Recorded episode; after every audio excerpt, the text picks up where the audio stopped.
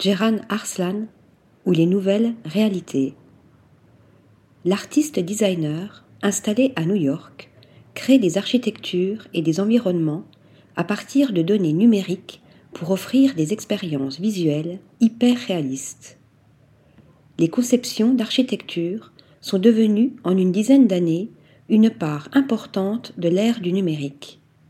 Les logiciels de modélisation et les technologies de pointe repoussent les limites du réalisme photographique, brouillant les frontières entre réel et virtuel.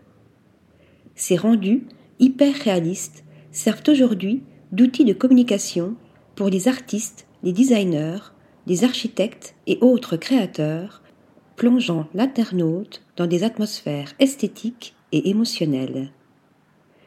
Jeran Arslan en est un parfait exemple. Cette virtuose américaine de 26 ans combine dans ses compositions les outils digitaux, les techniques artisanales et les données numériques pour créer des scènes qui génèrent de nouvelles réalités narratives. Inspiré par Ricardo Bofill, Louis Barragan, Peter Zumthor, mais aussi par Diana Vreeland et Wes Anderson, Jeran Arslan a déjà un portfolio impressionnant par sa qualité visuelle, artistique et graphique. Trompe-l'œil.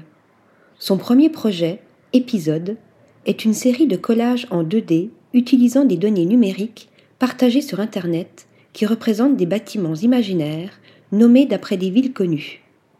Avec Exit, l'artiste élargit le concept en 3D via des espaces qu'elle appelle préfictifs approfondissant ses recherches sur l'influence des ressources numériques.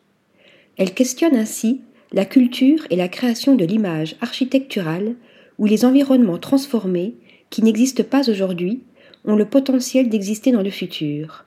C'est à travers les imperfections capturées de la vraie vie, textures, matériaux, motifs, qu'elle atteint ce niveau d'authenticité absolue. Exit se définit ainsi comme une sortie de notre monde pour mieux entrer dans une nouvelle réalité fictive.